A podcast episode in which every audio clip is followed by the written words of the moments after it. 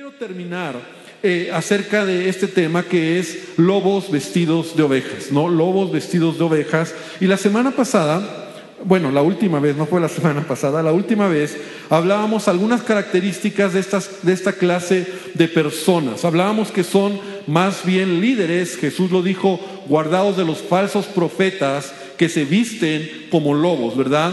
Pero por, que se visten como ovejas, perdón, pero por dentro son lobos rapaces. Y veíamos que la otra escritura está en Hechos, cuando Pablo está hablando a los ancianos de, la región de Éfeso y les dice, tengan cuidado, porque después de mi partida entrarán engañadores, líderes mentirosos, que no perdonarán al rebaño y serán como lobos rapaces que tratarán de dispersar al rebaño. Hablábamos de las características de estas personas, ¿no? Y lo veíamos ahí con la escritura de Timoteo, donde el apóstol Pablo le dice en 2 Timoteo 3, solo lo estoy, es un resumen muy rápido, ¿verdad? Y en donde al final dice, estas personas tendrán apariencia de piedad, pero negarán la eficacia de ella. Hablábamos que la mayor característica que tú puedes identificar a un lobo vestido de oveja es por su carácter, por su fruto y por eso debo de cuidarme primero yo y también debo de entender que tengo una influencia en mi vida y yo soy responsable de cuidarme y de cuidar o, cuidar mi familia, cuidar mi vida, cuidar según la influencia, ¿verdad? Que Dios me ha dado en la vida. Yo no tengo influencia ni debo de criticar al pastor que ni me conoce ni lo conozco y que ni tengo influencia y que solo porque tengo boca, ¿verdad? Lo voy a juzgar cuando no lo conozco, ni me conoce y a lo mejor puedo decir muchas cosas, pero no es lo correcto. Yo soy responsable de lo que tengo alrededor mío. Yo soy responsable de la iglesia donde me congrego, ¿verdad? De, cuidarme yo. Y hablábamos algunas características de estas personas, apariencia de piedad, hablábamos que eran amadores de sí mismos, que eran avaros, que eran eh, eh, aborrecedores de lo bueno, que amaban lo malo. Y entonces que se metían con las mujeres, ¿verdad? Y que, y que las engañaban. Y entonces estuvimos hablando. Entonces, yo soy responsable, repite conmigo, yo soy responsable de identificar los lobos. Otra vez, yo soy responsable de identificar los lobos. Ahora, no, no, no es como que andes con esa onda de, de, todo el tiempo estar pensando si el que está al lado tuyo es un lobo vestido de oveja. No, no, no es así. Porque es muy diferente cuando alguien falla, cuando alguien se equivoca, cuando alguien incluso peca y comete errores de alguien que en realidad está siendo una persona que no solamente su comportamiento es hipócrita, sino también la doctrina, la enseñanza, falsas doctrinas, ¿verdad? Y todo esto suman para saber que es una persona, un líder o, un individuo que está dentro de la iglesia, ¿verdad? Que está queriendo destruir, dividir, que está queriendo hacer daño al cuerpo de Cristo. Entonces, hablábamos y terminábamos diciendo que la función de, de, los pastores precisamente es esa, ¿no? Es, nuestra función es cuidar a la iglesia y por increíble que parezca, eso sucede muchas veces, ¿verdad? Tienes que confrontar gente, confrontar personas que, que no están caminando en la verdad. Y, esa es una función y, bueno, la, la, sabiduría, la manera de hacerlo también lo encuentras en la palabra. Entonces, soy responsable de identificar a los lobos, pero también, repite conmigo, soy responsable de estudiar la verdad.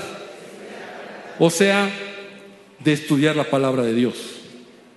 Soy responsable. Porque si yo no conozco la verdad, entonces será complicado identificar lo falso. Y Jesús dijo, la verdad te hará libre.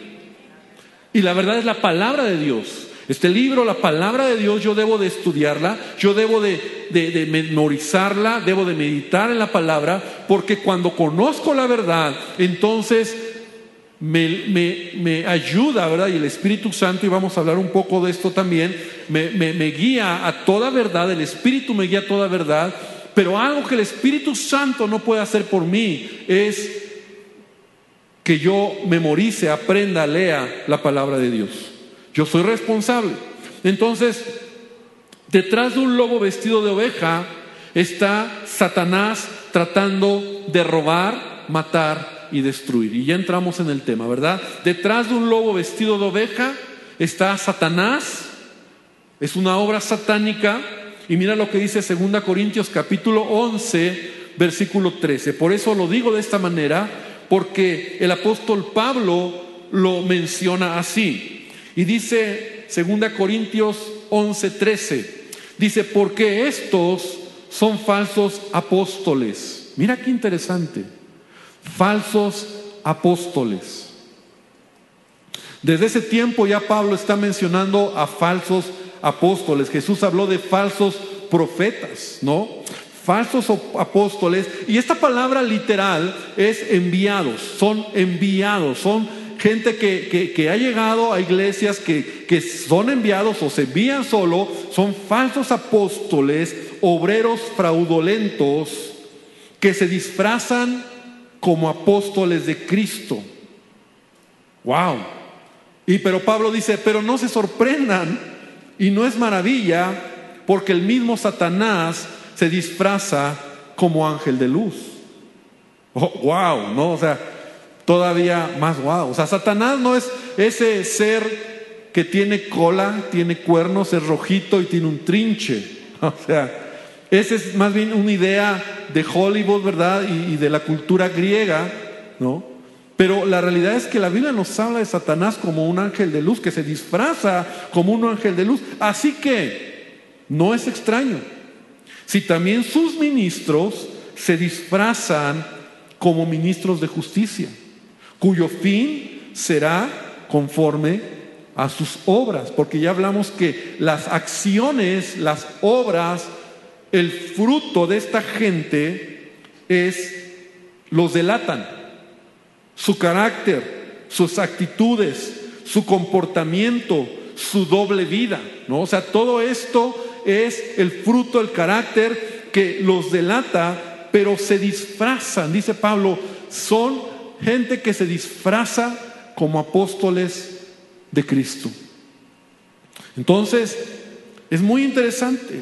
Ahora, capítulo 11 y capítulo 12 de, de, de 2 Corintios no lo podemos leer por el tiempo, pero Pablo, entre, mira, las cartas a los Corintios, primera y segunda carta a los Corintios, si tú las has leído, si alguna vez has estudiado estas eh, cartas, son tan interesantes, porque hay una mezcla, y yo cada vez que me meto a estudiar o pienso en esta iglesia de Corinto, es una mezcla de tantas cosas. Y ahora una nueva, una nueva, una nueva manera que estuve estudiando, donde Pablo añade, ¿verdad?, a las cartas de los Corintios, a, los, sí, a la carta que escribió a los Corintios, añade que dentro de la iglesia hay lobos vestidos de oveja, hay falsos apóstoles. La iglesia de Corinto era una iglesia carnal, era una iglesia que había divisiones, era una iglesia que había problemas, pero también era una iglesia que tenía dones, estaba llena de los dones del Espíritu Santo, hablaban en lenguas, pero también era un desorden de iglesia. O sea, era, era una mezcla de todo lo que tú te imaginas que puede suceder dentro de una iglesia. En desorden, ¿verdad? Y todo el desorden que había.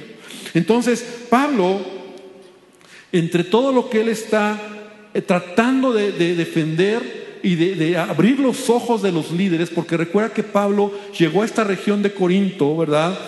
De Asia Menor, para predicar el Evangelio. Él empezaba y establecía las iglesias de cero. Y cuando él llegó a Corinto, él empezó esta obra ahí y estuvo ahí por año y medio.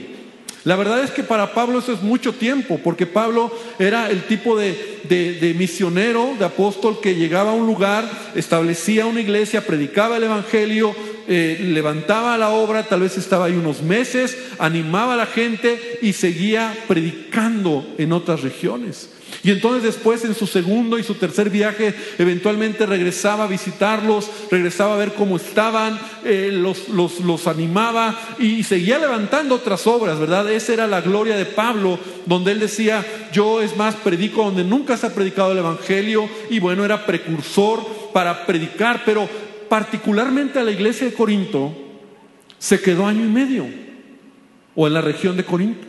Y año y medio recibiendo enseñanza de Pablo, yo creo que esta gente fue muy edificada por la palabra, por la enseñanza, por la doctrina, por, la, por el ejemplo, por, por todo lo que Pablo les transmitió. Y cuando él se va y los deja, no nos dice la Biblia cuánto tiempo había pasado, pero apenas se había ido, ¿verdad? Poco tiempo relativamente, está escuchando que entre todas las broncas que traen, por eso escribe la carta, la primera carta y luego la segunda, ¿no? Y, y, entre todas las broncas que traen, porque Pablo se sorprende de todas las broncas que traen, también se da cuenta que hay falsos apóstoles, líderes mentirosos, que se han metido a la iglesia y que están engañando a los cristianos, que los están eh, abusando de ellos y entonces están escuchando, ¿verdad? La iglesia, los líderes, están escuchando a estos mentirosos que los seducían con sus palabras, con una enseñanza que no era lo que Pablo les había. Entonces Pablo dice, ¿qué está pasando? O sea, es como un papá, Pablo es como un papá que ama a sus hijos y, o sea, a ver, no es lo que yo te enseñé, ¿no? No sé si te pasa como cuando, es que no es lo que te enseñé. No es lo que viste de mí, no es lo que, lo que aprendiste de casa. O sea, ¿cómo lo estás haciendo de esa manera cuando yo no te lo enseñé ni te di ese ejemplo, verdad? Y siempre Pablo, porque conocemos los escritos de él, siempre Pablo advertía a la iglesia, cuidado de los lobos vestidos de oveja. Romanos capítulo 16, versículo 17. Mira lo que dice. No, es otra escritura, pero es interesante leer porque esa era la carga de Pablo. Y igual, ya está casi concluyendo esta carta a, a la iglesia en Roma y les dice, les ruego hermanos que os fijéis de los que causan divisiones y tropiezos en contra de la doctrina que vosotros habéis aprendido y que os apartéis de ellos porque tales personas no sirven a nuestro Señor Jesucristo, sino a sus propios vientres, ¿verdad? O sea, son egoístas y con suaves palabras y lisonjas engañan los corazones de los ingenuos. Si tú crees que la iglesia neotestamentaria, ¿verdad? Era la mejor iglesia, ya tenía muchos problemas. Y Pablo está padeciendo con toda la problemática de personas, de líderes, de gente que se estaba introduciendo a la iglesia, que estaban enseñando cosas erróneas, que su vida no era conforme a lo que él les había enseñado. Y Pablo está tratando de hacerles entender que se den cuenta de estas personas, ¿no? Entonces, es interesante, por eso cuando yo empecé a estudiar capítulo 10, 11, 12 de Corintios, según a los Corintios, y lo vas leyendo con detalle y lo puedes hacer en tu casa, te das cuenta que el tema es Pablo, un papá que le está diciendo, y incluso empieza a usar la ironía, empieza a usar un lenguaje con ellos de, burla, irónico, para que reaccionen, ¿no? Como cuando tú a veces usas ese, ese método, ¿verdad? Para que alguien reaccione de su error, ¿verdad? Ahora resulta que tú estás bien. Ahora resulta que todo está bien, ¿no? ¿No te acuerdas? Entonces Pablo empieza a usar un lenguaje muy irónico porque, porque la, manera en que tú puedes identificar, y lo reitero, a un falso profeta, a un lobo vestido de oveja, primer lugar es por su carácter, por su fruto. Esa es la manera.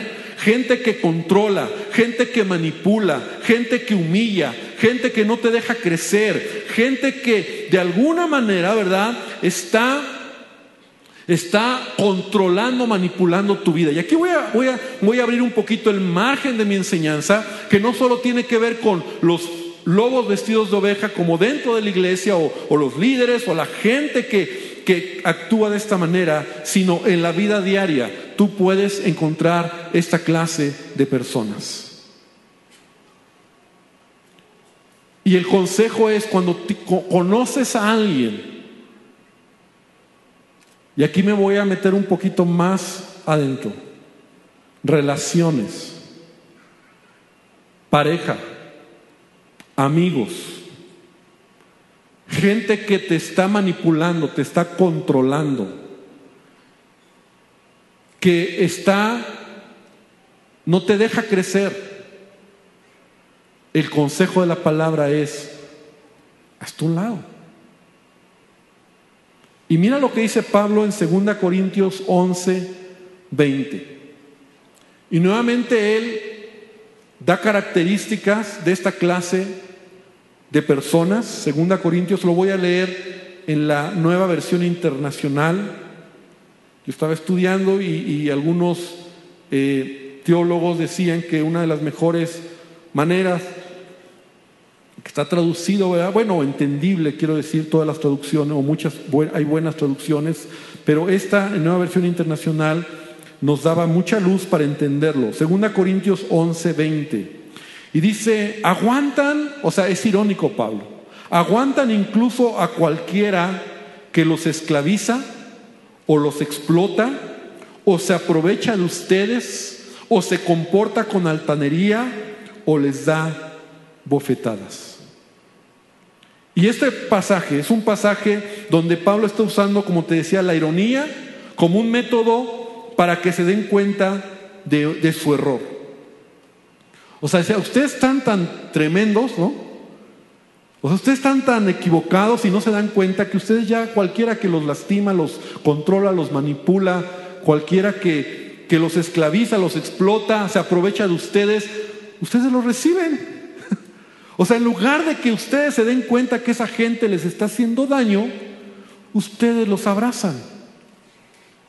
Como en una relación donde cuando tú vas caminando en la vida y te encuentras con un hombre o una mujer que te controla, que te manipula, que te destruye, que te humilla y en lugar de que, y todos te dicen, oye, o sea, date cuenta de lo que estás viviendo. Ah, no, es que me ama, ¿no? Ah, no es que lo amo. Ah, no es que si tú vieras qué lindo es, ¿no? Te humilla, te golpea, te destruye.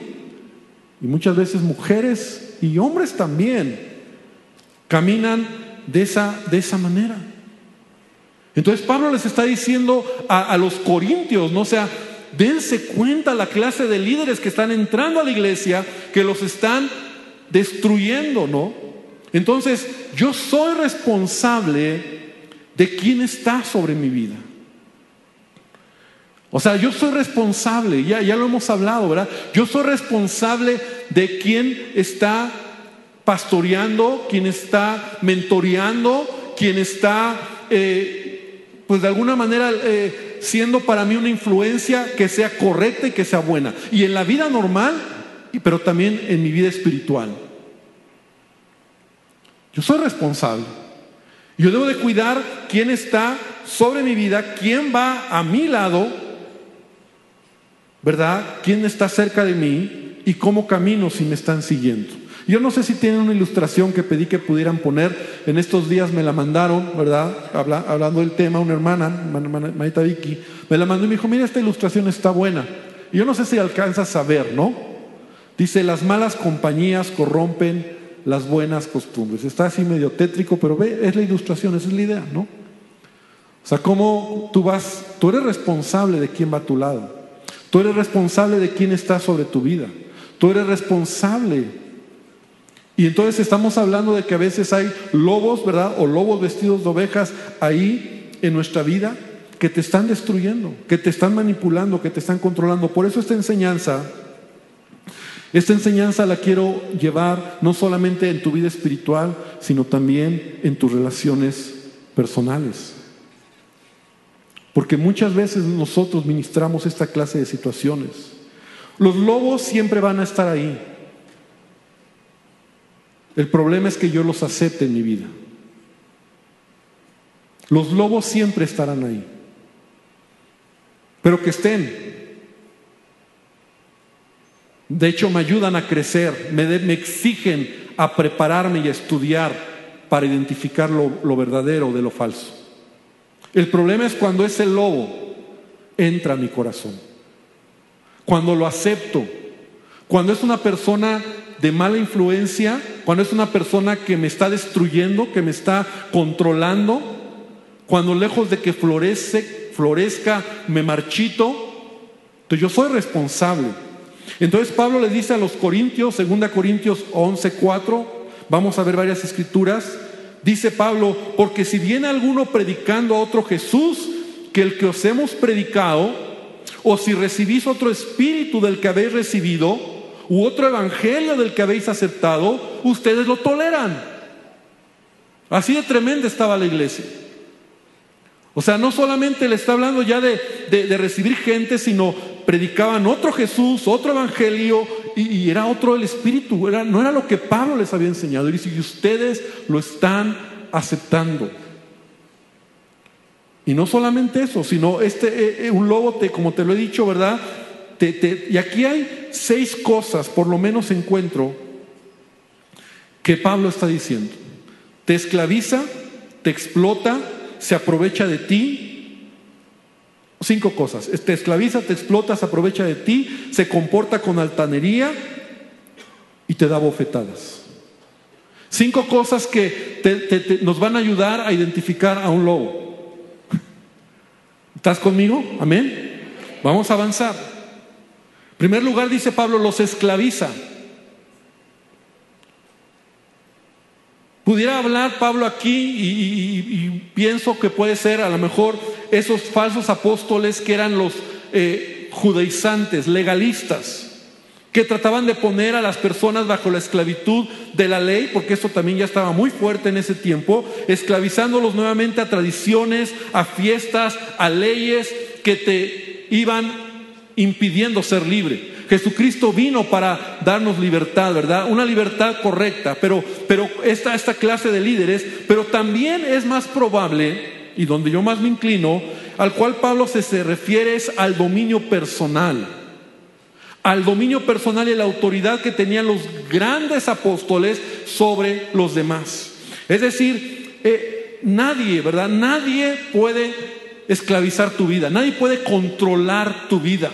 Nadie puede manipularte. Y Pablo lo está diciendo como en el sentido real de un esclavo que no tiene voluntad, de un esclavo que hace lo que el amo le pide y no tiene opción que eso que tiene que hacer entonces Pablo dice, esta clase de líderes que son lobos vestidos de ovejas, que son falsos apóstoles, que se disfrazan como ángel de luz, ¿verdad? Pero detrás está Satanás, lo que hacen habla de un autoritarismo en el liderazgo, un dominio completo sobre la gente, que incluso se sienten amos de los demás.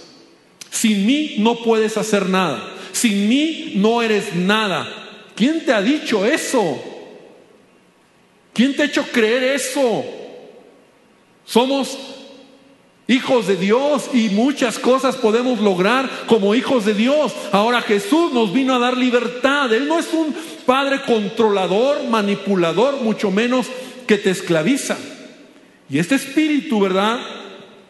Es un espíritu de, control y de manipulación de que no te deja, no eres libre, te prohíben hablar con la gente, te prohíben ir a ciertos lugares, todo es control. ¿Por qué? Porque pareces que eres el esclavo de esa persona. Y uy, me estoy metiendo en relaciones personales también. Si esa clase de personas están cerca de ti, aléjate de ellos. Te están haciendo daño. Están destruyendo tu autoestima y tu identidad como individuo. Porque las relaciones no son así. Dios nos ha llamado a tener relaciones sanas, a tener relaciones incluso de, liderazgo, de gente que está sobre mi vida, que me haga crecer, que me ayude, que me bendiga. Si puedo recibir un consejo, si puedo recibir incluso una dirección que mi líder o alguien me diga, o, el esposo, o alguien que tú reconoces, pero no que te que te cuarte, que tu vida sea como, como un esclavo, donde no tienes voluntad, donde no tienes decisión, donde no tienes eh, opinión, donde tu vida es un infierno. Entonces Pablo está diciendo, los esclaviza, los esclaviza. Segundo punto, dice, los devora. el tiempo ya pasó, te devora o te explota. Fíjate qué interesante. La imagen aquí es de un parásito que va acabando con tu vida poco a poco. Te devora.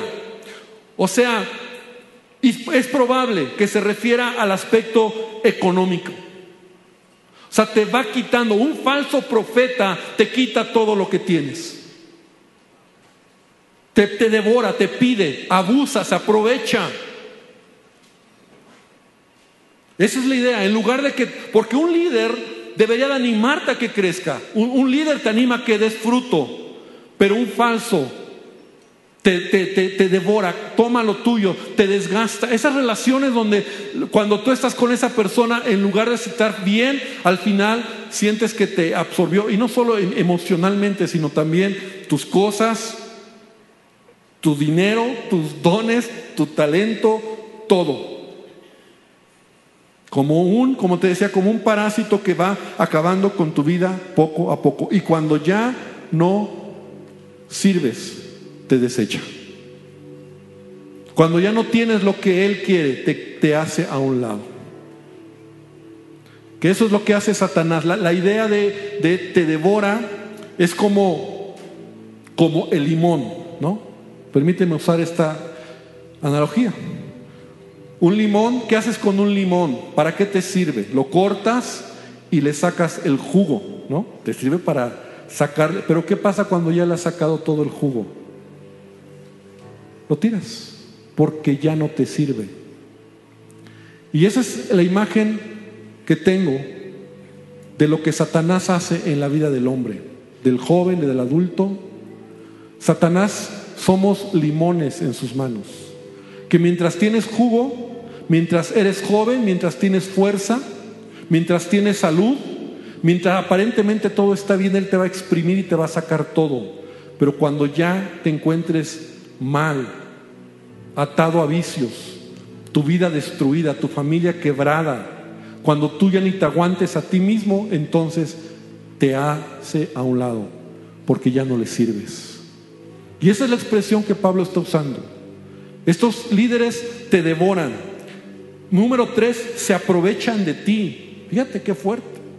Esto es que abusa, se aprovecha de ti. No solo se refiere a dinero o a tu recurso, porque esa es la característica de los falsos profetas, no que te piden y te piden y te piden de tu recurso, sino se aprovechan de tu persona, de tus dones y de tus talentos. Se aprovechan. Si bien es cierto, tú y yo somos llamados a dar y a bendecir. ¿Cuántos dicen amén a eso? Dios nos ha llamado a dar, Dios nos ha llamado a bendecir a nuestro prójimo. La Biblia me enseña que lo debo hacer. De hecho, por eso a veces nosotros hemos dejado de, dar o de bendecir a alguien, porque ha llegado gente que se ha aprovechado. Pero ¿qué pasa? Te vas al otro lado. Dice, como se aprovechan, entonces ya nunca y ese es el peor error. Como, como, como me equivoqué en el amor, entonces ya nunca voy a amar. Eso es lo peor. Porque te cierras. Y porque lo que el diablo ha ganado es que tu corazón es incapaz ahora de poder fluir en lo que la palabra de Dios nos enseña. Entonces sí, hay gente que se aprovecha. Yo sé que aquí en este auditorio habemos muchos que hemos eh, hemos vivido esa experiencia de gente que se aprovecha ¿no? de, de, ti, de tu dinero, de tus dones, de tus talentos. Ah, hermanito, tú que eres doctor, pues aprovecho ¿no? y ayúdame. Y tú que eres mecánico, pues arregla mi carro da gratis. Y tú que eres, este, no sé, licenciado, lleva mi, mi, mi caso de, de a gratis, ¿no? Y entonces se, se quieren aprovechar. Ahora, no, no, quiero decir con ello que tú como doctor no puedas servir, no puedas ayudar, o como mecánico no quieras bendecir a alguien, pero eso es algo que nace de tu corazón y tienes que hacerlo con sabiduría y discernimiento. Pero cuidado con los lobos que se aprovechan. No puedes aprovecharte de la gente, no puedes aprovecharte de ellos. Ay, hermano, pues tú que tienes, pues presta, ¿no? ¿Por qué? No te aproveches. No te aproveches. Un lobo te demanda, es abusivo, es ventajoso. Y es interesante cómo Jesús, que es nuestro ejemplo, siempre bendijo a todos y nunca ayudó a todos y nunca permitió que se aprovecharan de él. Porque él tenía discernimiento. Pero Pablo le dice, a ustedes, esta gente llega y se está aprovechando de ustedes. Es más, es tan irónico Pablo que le está diciendo, miren, yo a ustedes ni les pedí nada. Yo a ustedes es ahí donde él dice, y particularmente en la iglesia de Corinto, porque, porque Pablo sí, las iglesias lo apoyaban, pero particularmente en Corinto él se encuentra a un matrimonio ahí, a Priscila y Aquila, que hacían tiendas y es de donde sale la idea, ¿verdad? Bueno, lo que, que sucedió, donde Pablo hacía tiendas también y entonces trabajaba con sus manos para mantenerse y Pablo les dice, es que yo nunca, ojalá les hubiera, para haber sabido, yo también les hubiera pedido. Pero estos ingratos se aprovechan de ustedes y les ganan ventaja y los devoran y les quitan todo. Y yo no lo hice, no lo vieron de mí. Es como un papá que le dice, yo no lo hice. ¿Por qué ahora lo están, lo están aceptando? Número cuatro, se enaltecen. O sea, es gente que su carácter, ¿verdad? Eh, en su carácter, en su fruto, ¿no? Dejan ver que ellos son lo más importante. Todo gira alrededor de ellos. Nadie puede hacerlos menos. Y estas relaciones, estas relaciones son dañinas, ¿no? Cuando encuentras a alguien que, que es tan orgulloso, pero mira, una persona que, que, que, se enaltece, ¿no? Que, que parece que él es lo más importante y que solo él y que solo él y que solo él y que solo él y que solo él. No es una persona sino tan insegura que la manera de poder retener es controlar. Y solo Él, ¿verdad? Y Él es el showman. Ni Jesús lo es. Ni Jesús aparece. Por eso Pablo de manera irónica en esta misma carta dice, porque no nos atrevemos a contarnos ni a compararnos con algunos que se alaban a sí mismos. O Pablo dice, no, o sea, yo, y, mire, y Pablo no cayó en su juego, pero es ahí donde Pablo dice, a ver, ¿quieren ver quién soy? Déjenme ser como ellos, como un necio. Ellos son israelitas, yo también lo soy. Y empieza a sacar Pablo sus credenciales. Y les dice, vean lo que yo soy también. Y por causa del Evangelio todo lo que he padecido. Y luego les dice, a ver, perdón si voy a ser irónico otra vez. Pero Dios me llevó un día al tercer cielo. O sea, ellos tienen revelaciones, Dios también me ha permitido. O sea, y al final Pablo les dice irónicamente, perdónenme si he tenido que ser irónico con ustedes, pero entiendan que esta gente los está destruyendo. Y número cinco, te abofetean. Esa, expresión, por increíble que parezca, la violencia verbal y la violencia física llega a, a, ser, a ser parte de un lobo vestido de oveja. Y tú no puedes estar en relaciones con gente que, que que te abofetea, pues, que te golpea, pues, y yo sé que estoy pisando callos, pero no. Te abofetean, te humillan, hay violencia verbal, hay violencia física. ¿Para qué? Para controlar, para forzar sumisión. Y por increíble que parezca, esto sucede. Y yo estaba estudiando y en Hechos 23 dice que Pablo cuando estaba frente al concilio, frente a los sacerdotes, dice que estaba predicando y, él dice en Hechos 23, 1, entonces Pablo mirando fijamente al concilio dijo, varones hermanos, yo con toda buena conciencia y vivido delante de Dios el día de hoy. Y entonces dice, y el sumo sacerdote, repite conmigo, el sumo sacerdote, el máximo líder de los judíos, ordenó a los que estaban junto a él que golpearan a Pablo en la boca. Dime si no existen líderes autoritarios capaz de humillarte. Y estamos hablando del sumo sacerdote en ese tiempo de los judíos, que debería ser un ejemplo de servicio. Y golpeó a Pablo. Hasta Pablo le dijo, Dios te golpeará a ti, pared blanqueada, ¿verdad? Pero Pablo no sabía que era el sumo sacerdote. Y cuando Jesús fue crucificado, en Juan 18, 22, cuando él llegó con el sumo sacerdote, el sumo sacerdote era Caifás, pero su suegro era Anás. Y primero llegó Anás, el suegro del que también había sido sumo sacerdote, el suegro quiso hablar con Jesús. Y entonces en Juan 18, 22, cuando Jesús le dice quién era, este hombre, Caifás, le dice, le dio una bofetada, dicho esto, uno de los alguaciles que estaban ahí, no el sumo sacerdote, uno de los alguaciles, le dio una bofetada diciendo, así respondes al sumo sacerdote.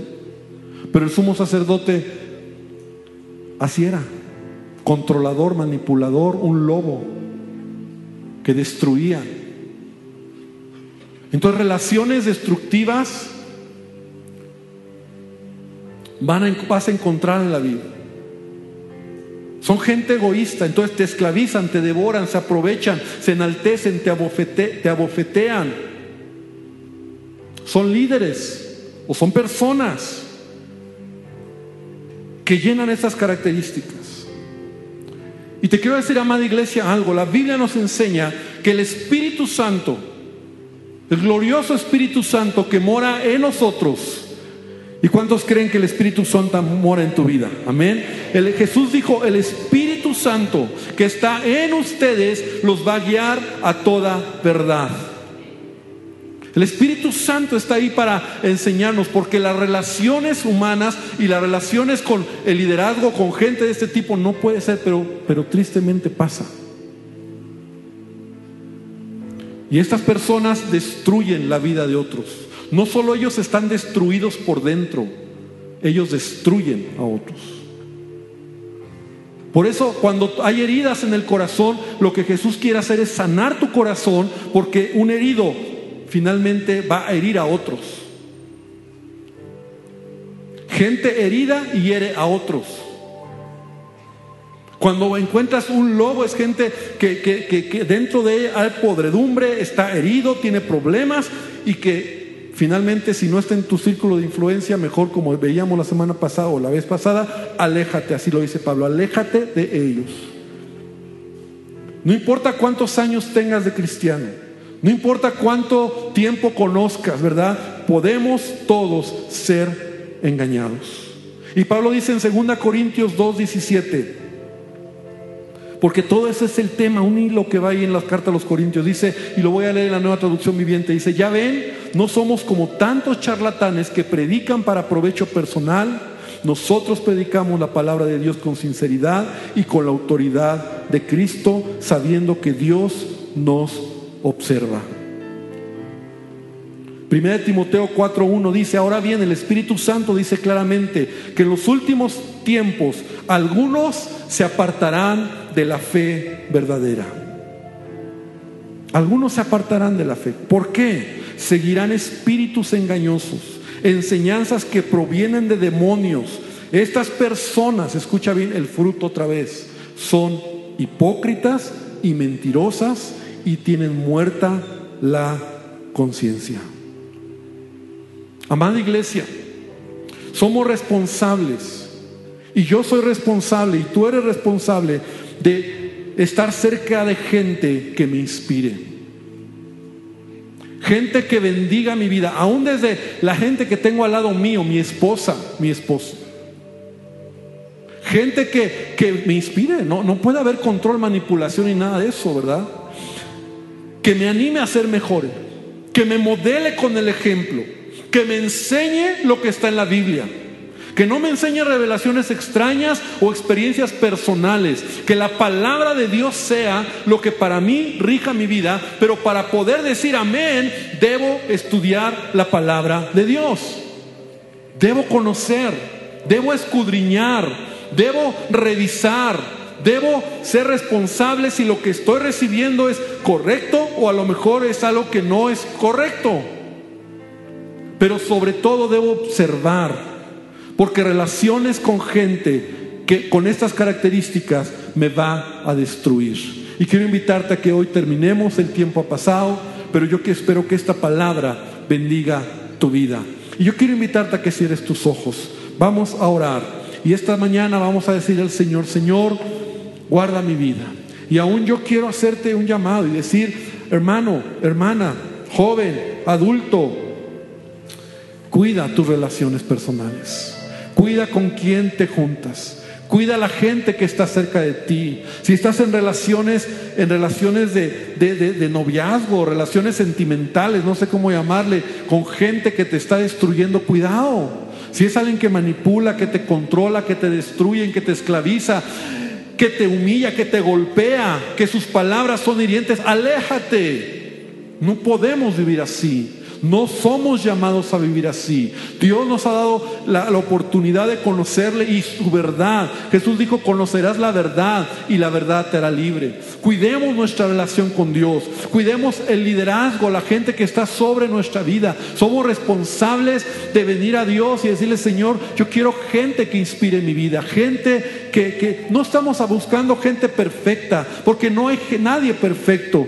Todos fallamos, todos nos equivocamos, todos cometemos errores, pero te estoy hablando de verdad que no entre en esas características de control, de manipulación, de, altanería, de orgullo, de destrucción a tu vida, de esclavitud. Ya hemos hablado esto y hoy es una palabra que de alguna manera reafirma lo que la última vez prediqué. Y Pablo lo trae en el corazón y Pablo lo enseña y Pablo nos dice, cuidado, cuidado, porque dentro de la iglesia entrarán esos lobos y podemos nosotros muchas veces estar ahí y no darnos cuenta. Pero Padre, esta mañana yo vengo delante de ti. Yo te quiero pedir que tú guardes mi corazón. Asumo, Señor, la responsabilidad que tú has puesto en mi vida. Y te pido, guarda mi corazón, guarda mi vida, Señor. Que en verdad pueda no solo hablar hacia afuera, sino hacia adentro. Señor, reconociendo que todos estamos expuestos y que Dios, el círculo de influencia, la gente que tengo sobre mí, la gente que tengo al lado mío y la gente que me está siguiendo, Padre, yo pueda realmente hacer y caminar de la mejor manera. Señor, te pido que tú reprendas la obra del diablo, que tú reprendas la mentira de Satanás. Señor, que tú quebrantes, que nos abras los ojos aún para mirar cuando aquello sucede y que podamos siempre poner nuestra vida por nuestros amigos, por nuestra familia, por nuestra iglesia, por lo que tú nos has dado, Señor, cuidando y protegiendo a quien has puesto en nuestras manos. Bendice esta palabra. Y aún yo te digo esta mañana, hermano, dile a Jesucristo, Señor, guía mis pasos. Quiero ser alguien que estudie tu palabra, que medite tu palabra, que, que sea guiado por tu Espíritu Santo y líbrame de equivocarme. En el nombre de Jesús, cierra tus ojos ahí donde estás.